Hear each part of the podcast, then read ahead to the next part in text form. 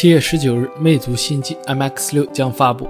官方微博连续自曝了 MX 六的特性，暗示了其他厂商设计的落后。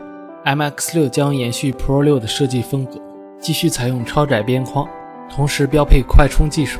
流出的内部文件显示，即将发布的 MX 六智能保护套搭售价为两千两百九十九元，超过了去年 MX 五一千七百九十九元的起售价。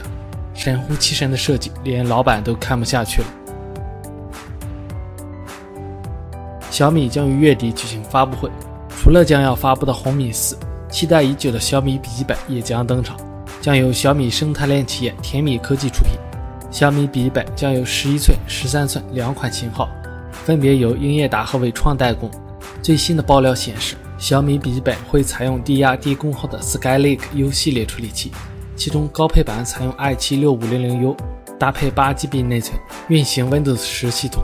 显示屏不支持触摸技术，外形会和 MacBook Air 相似，不会有 Thunderbolt 雷电接口，而充电器是 USB Type-C 类型，最大充电功率六十五瓦。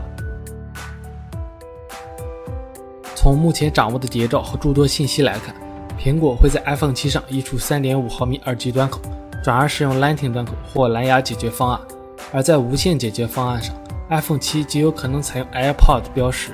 目前，AirPods 商标隶属于一家不知名的企业。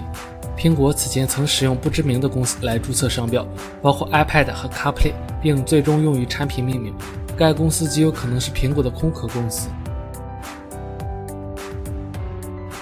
精灵宝可梦 Go 成为国外的焦点，也成为了微软眼中的 AR 助推器，将成为 AR 产业的突破口。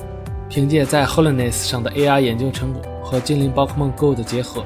能够带来更加沉浸式的使用体验。开发团队使用了 Holiness SDK，创建了混合现实版本的《精灵宝可梦 Go》游戏，而这仅仅只是一天的研究成果。